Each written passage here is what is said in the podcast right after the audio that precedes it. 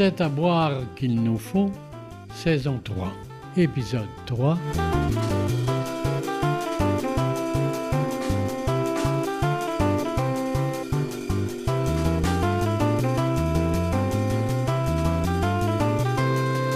Votre balado vino. Salut, bienvenue à C'est à boire qu'il nous faut, saison 3, le balado qui vous fait découvrir le monde du vin et vous donne envie de faire voyager vos papilles gustatives. Moi, c'est Émilie Sonécal, votre animatrice, et je suis accompagnée de la sommelière Charlotte Ariel Richard. Bonjour.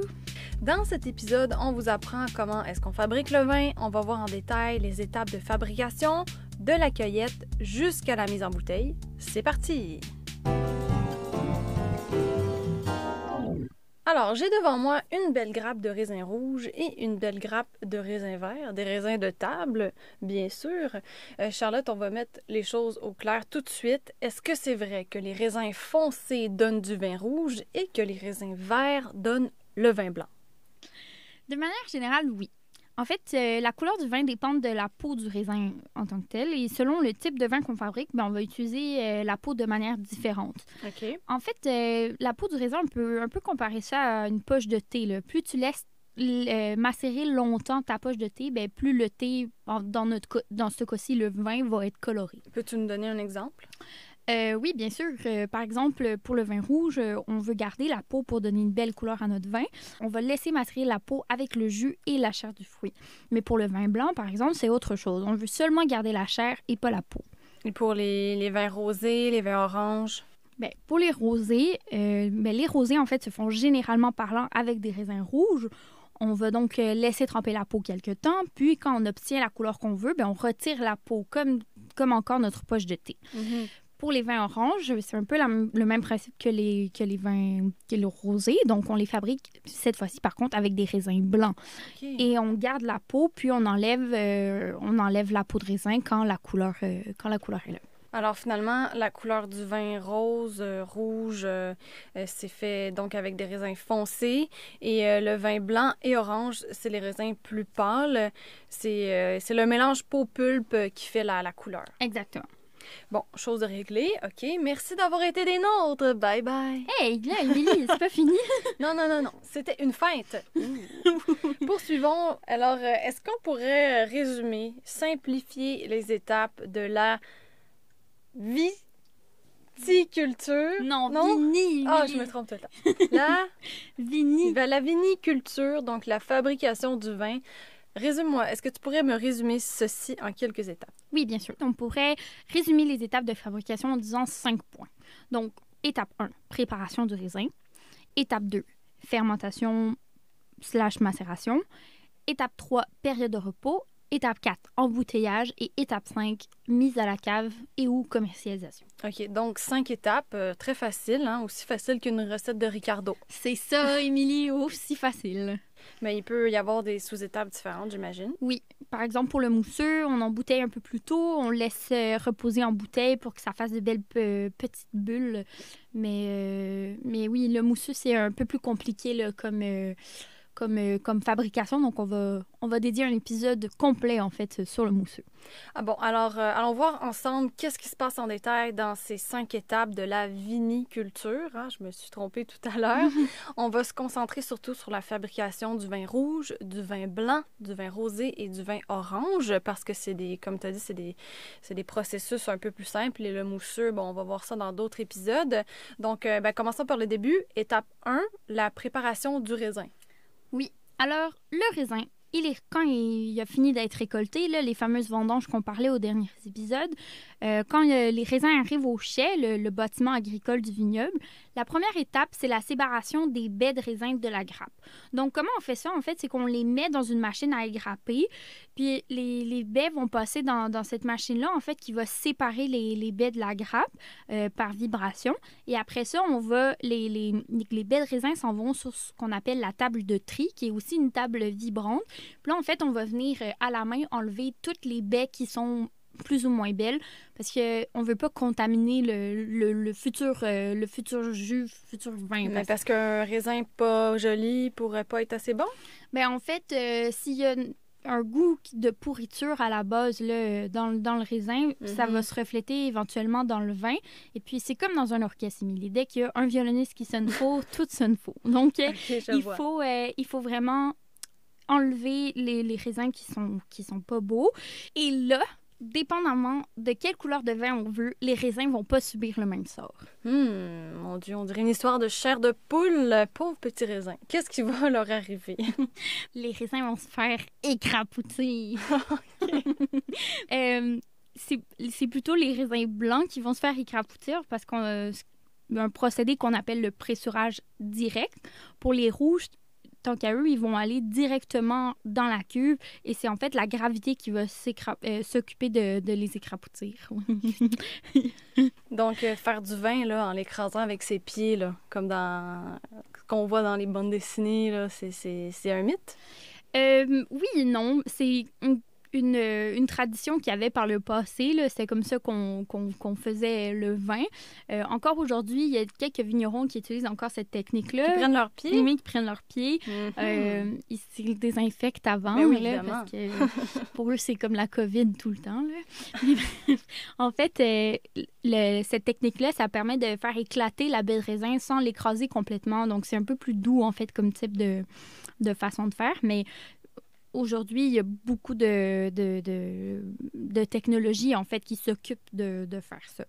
Puis, mais juste un petit commentaire, là, elle devait avoir les pieds rouges, hein, parce que euh, vous Mais savez, ça, ça tâche. oui, parce qu'après la photo qu'on a fait pour le balado, qu'on on baignait dans un jus de raisin, ben j'ai eu les, les ongles rosés à bon moment. Ça devait prendre quelques jours, en effet. Puis en plus, ils ne devaient pas se laver trop souvent au Moyen-Âge non plus. Là. Donc, euh, quelques semaines peut-être avant que ça redevienne la couleur normale. Mais bon. Puis après, c'est ça. C'est un vin blanc qu'on a fait euh, le, le pressurage direct. Là. Ça, ce procédé-là, c'est qu'on va presser le raisin pour en retirer seulement le jus parce qu'on ne veut pas que, on justement, veut pas la peau. on veut pas que la peau donne une teinte au, au vin blanc. Donc, euh, Sauf s'il s'agit de vin orange. de vin orange, là, on va procéder à une macération. Mais en fait, euh, le, vin, le, le raisin blanc, peut-être que le, le vigneron va décider de laisser les peaux macérer avec le jus quelques temps, mais de manière, euh, de manière générale, là, on fait vraiment ça. donc, on Mhm. presse le raisin. Euh, par la suite, on va prendre que le jus qui va aller dans les cuves pour, euh, pour partir euh, la macération. Aspirant chef, je vous demanderai de tout arrêter, s'il vous plaît. J'ai une annonce à vous faire. Ce processus de poche de thé s'appelle la macération pelliculaire. Pelliculaire comme pellicule, dans le sens de petite peau qui macère. Elle peut durer 24 heures, comme plusieurs jours, voire des mois. Oui, chef! Bon, OK. Là, on a réglé la question de la préparation du raisin. Maintenant, on est prêt à passer à l'étape 2, la fermentation. Qu'est-ce qui se passe pendant la fermentation? C'est bien simple, la fermentation. C'est une réaction chimique qui se produit à une température et une pression contrôlée dans différents types de cuves. Donc, on a soit des cuves en inox, en béton, en amphore, en barrique de bois, etc. Dans le fond, il y a plusieurs contenants dans lesquels on peut faire la fermentation. Puis, en fait, le procédé veut que c'est euh, la transformation des sucres présents naturellement dans le jus de raisin en alcool et en échange, on produit du gaz carbonique et de la chaleur. Et ce travail-là, en fait, est réalisé par des levures. Et ça, ça permet également de, de produire les liaisons chimiques nécessaires pour euh, libérer les arômes du vin. Puis quand tu parles de levure, euh, là, on sait pas comme euh, la levure à pain Fleischmann. euh, quel, genre de, quel genre de levure? Ben, les levures, en fait, ce sont des micro-organismes déjà présents dans l'environnement de la vigne, déjà présents même sur la pellicule du raisin. Euh, les levures, euh, il y en a partout autour de nous. Hein. C'est, euh, Ben oui, oui. Ça permet au vin de refléter son terroir dans le produit fini. Il y a des vignerons qui décident d'ajouter des levures pour assurer une bonne fermentation ou mieux la contrôler. Mais, mais il y a, puis il y a aussi le, le- le principe de pied de cuve. Ça, c'est quand le, le vigneron garde des jus dont la fermentation a commencé de manière spontanée. Comme ça, ça lui permet d'alimenter euh, les autres jus qui ont, qui ont plus de misère. Il les alimente en levure. Puis, euh, ben, ça lui permet de contrôler un peu plus sa fermentation tout en gardant les levures naturellement présentes euh, dans, dans l'environnement.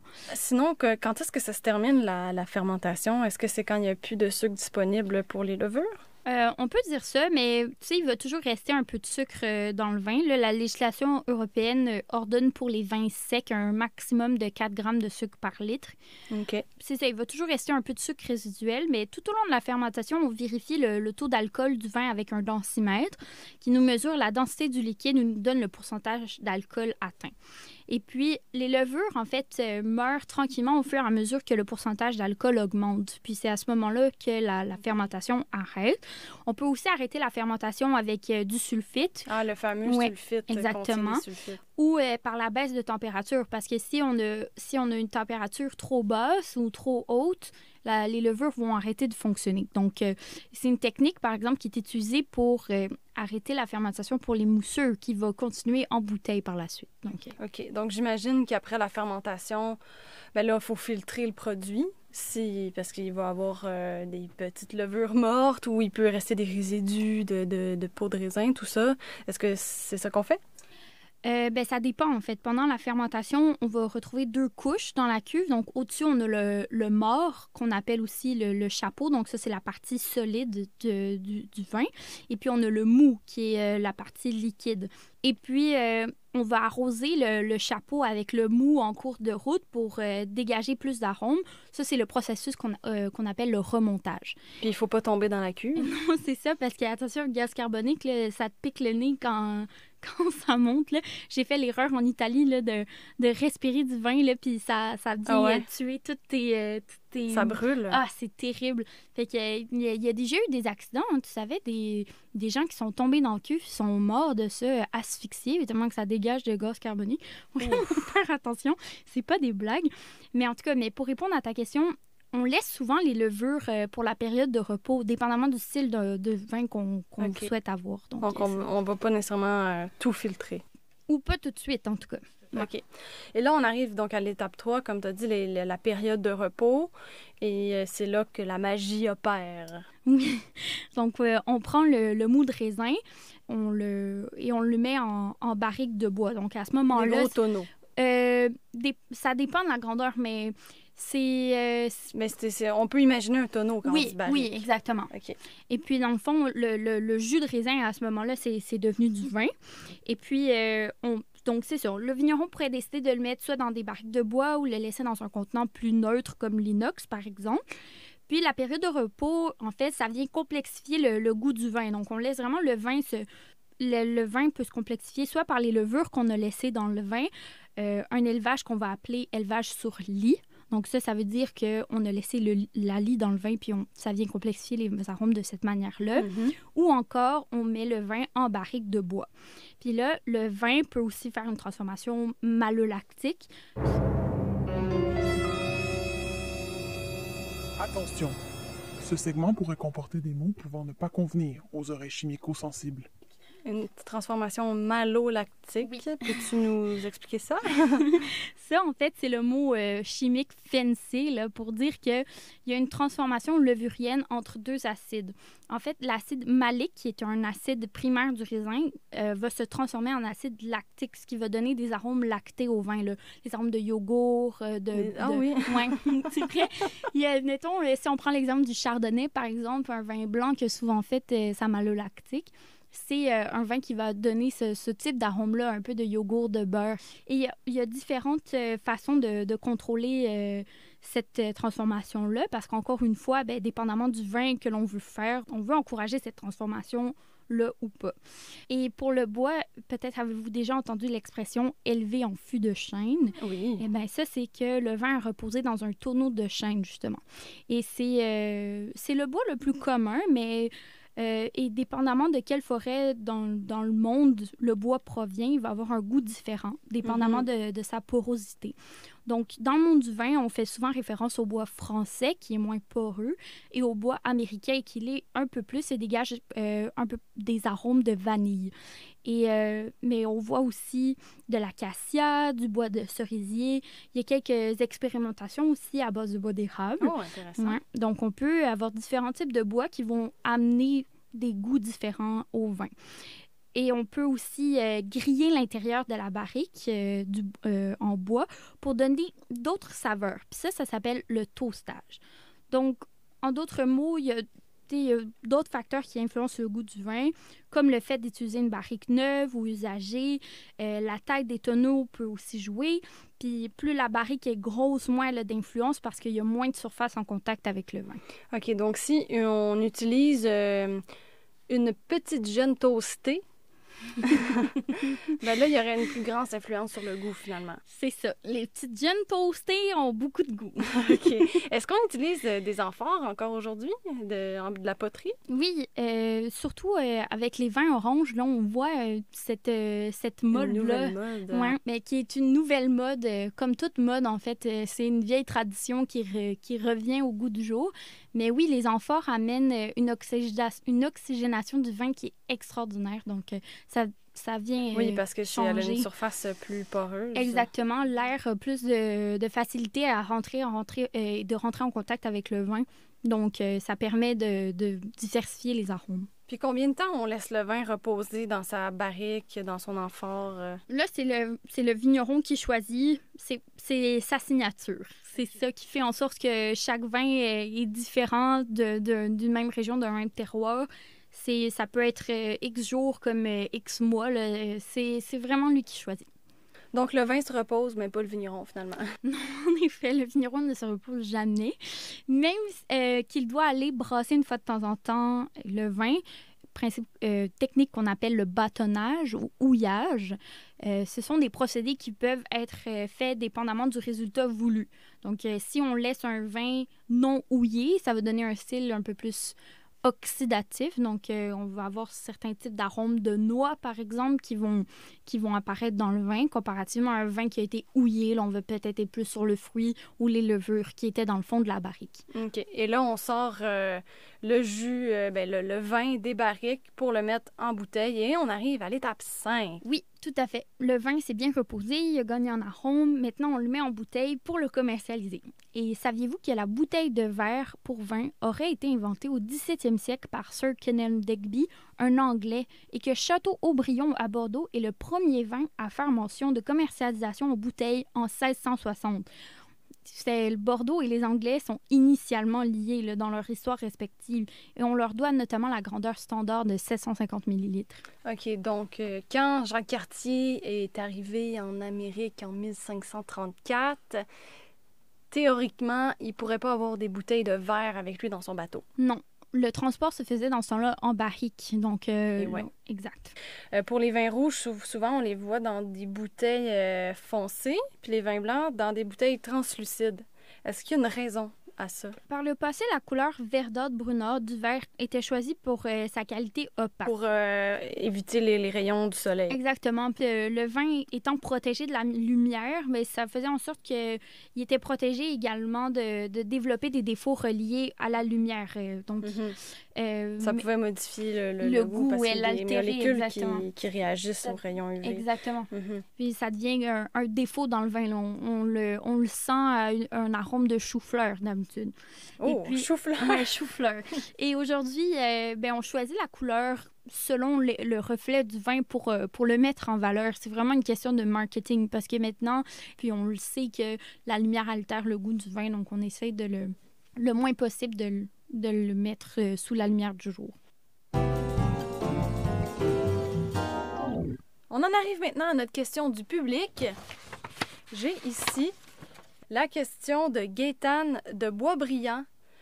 Est-ce que c'est vrai que les vins à twist cap sont plus cheap que les vins avec bouchon de liège? Hmm, intéressant. Très intéressant, en effet. Merci, euh, Gaétane. Euh, le liège est apparu grâce au commerce des Anglais à Porto au 18e siècle. Mais il y a d'autres histoires aussi qui disent que c'est peut-être euh, Dom Pérignon en Champagne qui aurait vu des commerçants espagnols boucher les, la barrique avec du liège. Il aurait eu l'idée de boucher la, la- la bouteille de champagne avec ça. Oui, parce que le liège était autrefois aussi utilisé pour fermer d'autres contenants. Exactement. C'est les- probablement les Anglais ou Dom Pérignon qui ont, qui ont, qui ont popularisé en fait l'usage du bouchon de liège parce qu'il était plus stable dans le temps, puis on s'est rendu compte qu'il était aérobique, puis ça permettait au, au vin de mieux vieillir. Mais maintenant, euh, les forêts ont besoin de temps pour se renouveler. Il y a de plus en plus de vignobles dans le monde, donc euh, on a besoin de beaucoup plus de liège. Et puis, euh, on... la, la- la planète a des ressources finies, exactement. ça? Alors, euh, il a fallu se tourner vers d'autres options un peu plus modernes, comme par exemple le twist cap. Et, euh, mais on ne sait pas en fait encore l'impact sur le vieillissement de la bouteille, justement parce que c'est une invention de- du, du 21e siècle. Mais pour répondre à la question de, de Gaétane, en fait, c'est pas parce que c'est plus cheap euh, qu'on utilise le twist cap. Il y a un bon exemple, par exemple, Jeff- euh, euh, Jeffrey Grosset dans le Clare Valley, dans le sud de l'Australie, qui était un pionnier du twist cap euh, sur ses Riesling. Et Jeffrey Grosset, c'est un des meilleurs vignerons du monde. Donc, c'est un bon exemple de l'utilisation du twist cap. Ben oui, quelque chose qui qu'on peut faire aussi avec les, les bouchons de liège, c'est des, des beaux bricolages, hein, des belles œuvres d'art. Dans mes balades, là, quand, au Renaissance, le friperie Renaissance, ben moi, j'en vois souvent des œuvres d'art en, En en liège. bouchons de liège. Oui, oui, ça, j'en ai jamais acheté. J'en ai jamais acheté. Mais un jour, un jour, je vais le faire. Sinon, il y a peut- peut-être êtes-vous de ceux qui, qui accumulent euh, vos bouchons dans une grande jarre. Toi, Charlotte, qu'est-ce que tu fais avec tes bouchons à la maison? Mais pas grand-chose. hein. Ils sont dans un pot pour faire des arrangements floraux, mais j'en ai fait un babillard aussi. Ah, donc t'es une crafty euh, du... euh, Je suis une crafty du liège, là, ouais. Mon Dieu, j'ai hâte que tu vendes ça sur Etsy. Ça va partir comme des petits pains Je chauds. pense que je vais m'essayer. Ah là là. Bon, on va vous faire un épisode spécial sur le fétichisme du bouchon de liège. Mais revenons à la mise en bouteille. Alors, on verse le vin, on ferme le bouchon et après... Mais, mais attends, d'ailleurs, là, Ouais. comment on le verse? Euh, À la main? Si on a des grandes bouteilles, là, comme des, des euh, ou des Nabucodonosor, là, qui sont l'équivalent de 15 bouteilles dans une même bouteille, ça, on le fait à la main avec un entonnoir.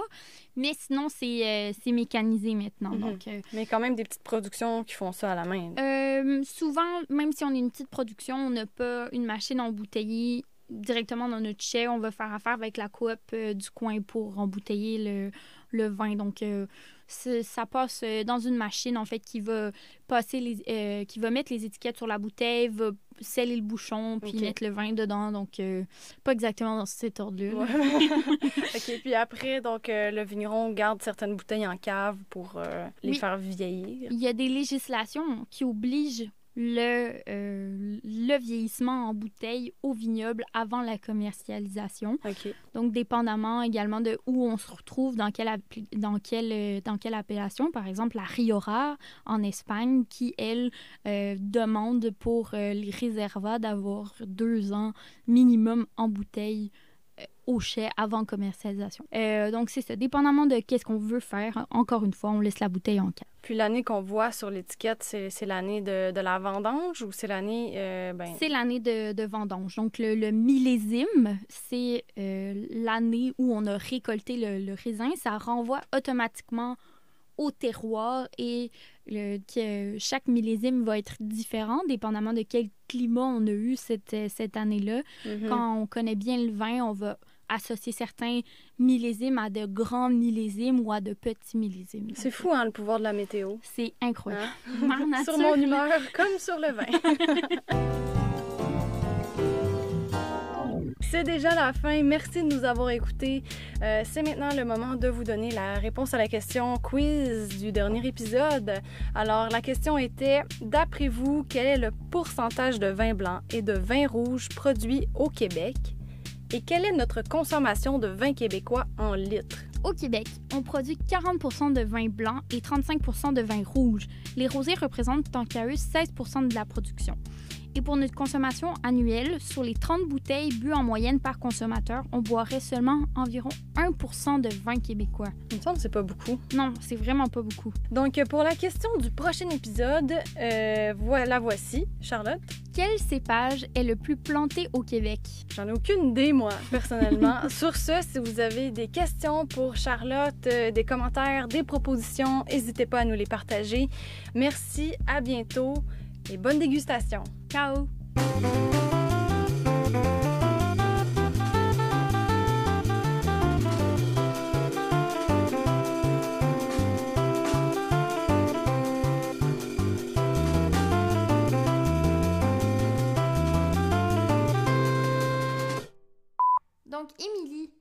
Québec. Dis juste au Québec. OK. 40 de notre production, c'est du blanc. C'est du blanc. Ok, t'as raison. Je vais dire ça comme ça. Émilie. Non, pas Non, Émilie. Donc, au Québec, 40% de notre production. Donc, au Québec, 40% de notre production.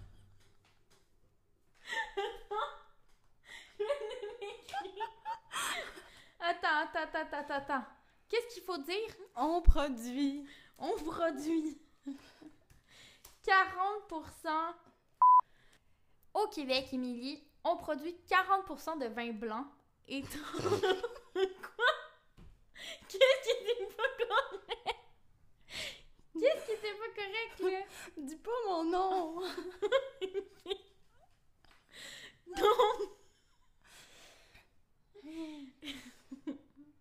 On est fatigué là.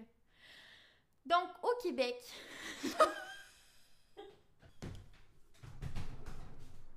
ok.